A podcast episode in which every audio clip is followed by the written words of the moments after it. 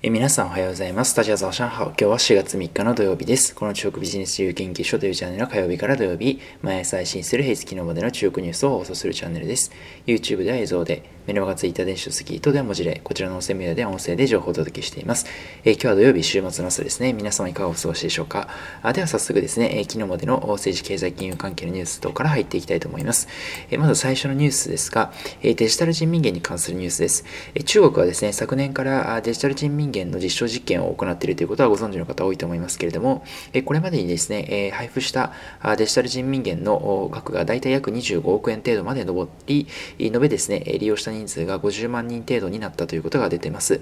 えまた実際ですね、このデジタル人民元を使った支払いサービスですね、具体的には光熱費とか、あとはデリバリーフードをですね、交通費、ショッピング、行政サービスなどなどをカバーする範囲は5万シーンに及んでいるということで、え着々とですね、デジタル人民元の実証実験が進んでいるというような印象を受けています。えそれから続きまして、え中国のワクチンのニュースですが、中国のですね、今、国内ワクチンのメーカーで有名なシノパックという会社がありますが、こちらのですね、コロナワクチンの生産能力が約20億回に達したということになります。さまざまな国がですね、今、徐々に中国のワクチンを承認し始めていまして、今、インドネシアやトルコ等々ですね、30カ国以上が緊急使用や条件付きの一時使用を承認しています。で、実際ですね、えー、有効性についてなんですけれども、トルコの研究者の発表したあ内容ですと83%、それからインドネシアでは65%ということで、えー、国によりですね、ばらつきがあるというのが実際現状ではありますが、あただですね、まあ、33カ国、30カ国以上ですね、す、えー、で、にも承認している国もあるということで、引き続き中国はです、ね、ワクチン外交ですね、ワクチンの輸出に力を入れているということです。それから続いて企業のニュースに移ります。スポーツブランドのアンターですね、先月の3月24日に決算を発表していましたけれども、それがですね、アディダスの純利益を上回ったということで、中国の大手のスポーツブランドのですね、アンタがアディダスを回ったというようなことになります。アンタのですね、2020年の決算発表ですが、売上高は前年度期4.7%増えまして約6000億。営業利利益がですね、約5.3%増えまして1540億。株主貴族の最終利益がですね、約870億ということになっています。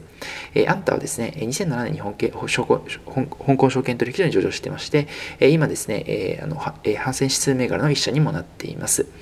で同社ですね、傘下にアンタというですね、オリジナルブランド、それからイタリア発祥のフィラ、ですね、日本のスキーウェアでありますデサント、韓国の大手のアウトドアブランドでありますコロンスポーツとか、あとですね、フィンランドのスポーツブランドでありますアメアスポーツなどの大ブランドを参加に抱えています。アディダスがですね、2020年の発表しました2020年の純利益が556億程度でしたので、約ですね、アディダスの1.5倍ぐらいを稼いだということになります。えそれから続きまして、えスマホのニュースですが、あ香港のですね、調査会社が発表しました2021年2月ですね、えの携帯の販売台数なんですが、1位がですね、サムスン、2位がアップルで、3位がシャオミになりました。今までですね、1位だったファーウェイが転落しまして、いよいよですね、シャオミが1位になったということ、それからその次の順位が Oppo、Vivo、でファーウェイはですね、6位まで落ちました。なので、今ですね、シャオミが非常に伸びていて、ですね、ファーウェイが非常に苦しい状態だということが、この携帯業界でえ鮮明になってきてるかなと思います。えそのシャオミですけれども、最近ですね、中国の半導体への出資を加速していまして、え具体的にはですね、34社程度を買収したり、あと出資比率を引き上げたりしてまして、半導体の内製化というのを徐々に進めているというふうに見られています。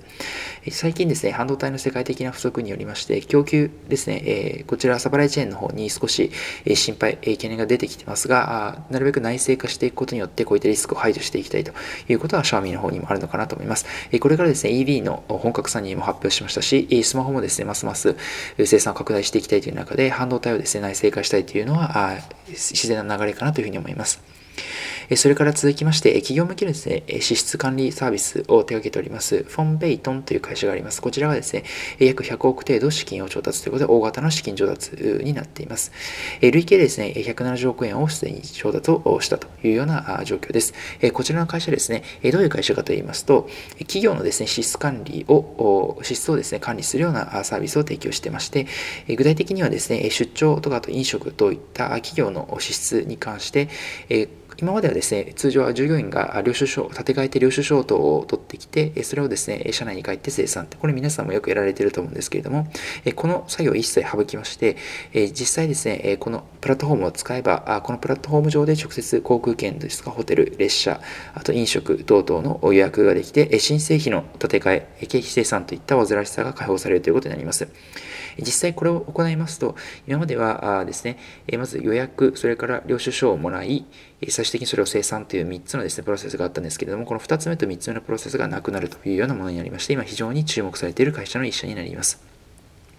実際ですね、こちらの技術ですね、クラウドコンピューティングとあと AI の技術を今後活用していきまして、特に企業がどういったところに支出を多くしているのかというのがもう一目瞭然で分かるようになります。なので企業の支出に関してですね、この支出管理の基礎データを提供することによりまして、ビッグデータ分析、スマート予測、リスク提示、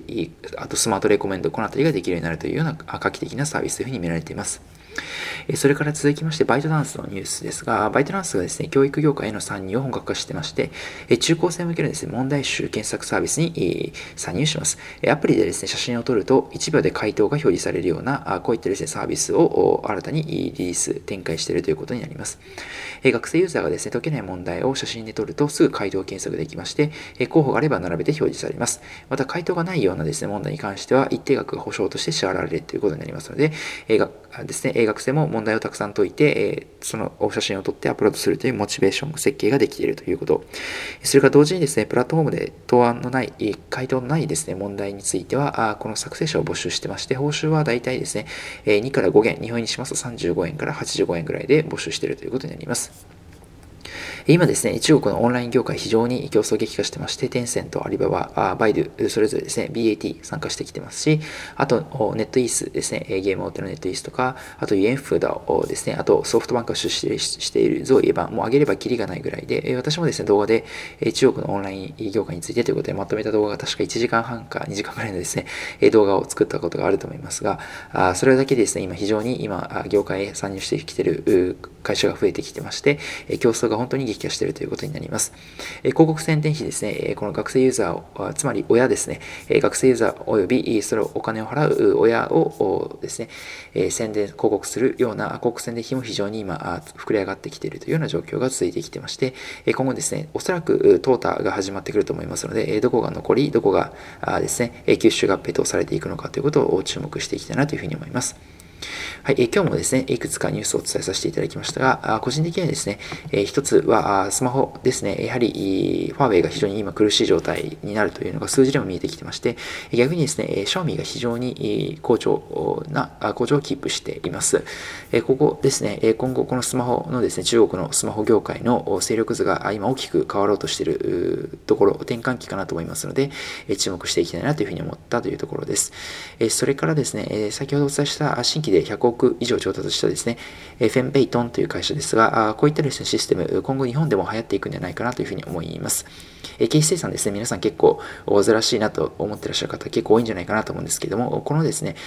この作業をなくせるだけでも非常にいいですね、企業にとってはコストを削減できると思いますし、またそれを使ってですね、分析できるというのはまた大きいかと思います。従業員がどういったところに費用を使いがちで、どういったところは使いが使わ使わない傾向があるのか、こういったところを分析できることによって適切な予算を組めたり、いいですね、こういったことは非常にですね、データで分析することによって意義があることかと思いますので、今後ですね、日本でどんどん流行っていくサービスではないかなというふうに思いました。今日ですね、えー、香港は昨日からですね、マーケットお休みですね、イースターのお休み入ってますので、えマーケットに関するニュースは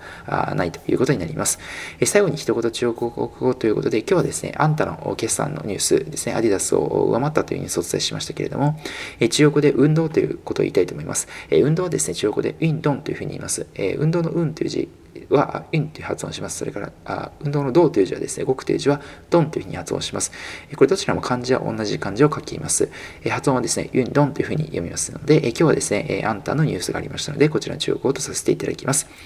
こちらの中国ビジネス自由研究所のチャンネルでは、このような形で引き続き、中国ビジネスについてなるべく分かりやすく配信していきたいというふうに思います。